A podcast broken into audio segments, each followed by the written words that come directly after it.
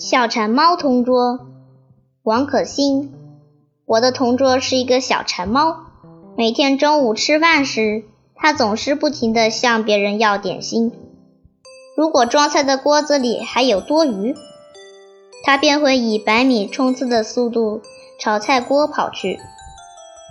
有时为了得到一只鸡腿或一根火腿肠，它甚至愿意为你翻一星期椅子。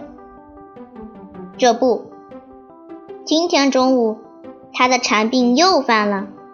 今天午饭的荤菜是肉丸子，这可是他这只小馋猫最爱的食物了。瞧，刚轮到他盛饭，他便开始四处搜索起来。不一会儿，他的目光便落在了排在他前面的唐天宇和徐文丽身上。只见他说：“喂。”你们不是不吃肉丸子吗？那就别浪费了，给我吃好不好？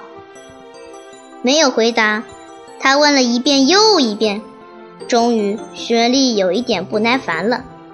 他说：“哼，没门儿，我们就是不给你，馋死你！”于是他俩故意没要肉丸子。这下，小馋猫好像一个漏了气儿的气球，垂头丧气的。从讲台前走了回来，菜已分完了。老师说锅里还有一颗肉丸子。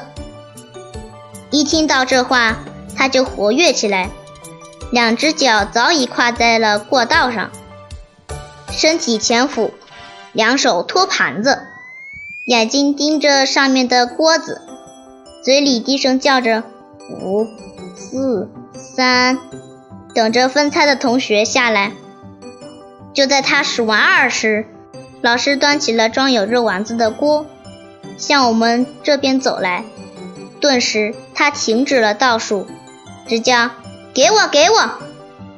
但是天有不测风云，老师只是朝他微微一笑，便走到叶梦强的桌子边说：“今天叶梦强表现特别好，这颗肉丸子就奖给他了，省得一些小馋猫又来抢。”看来老师早已看出了他的心思，他也只有眼红的份儿了。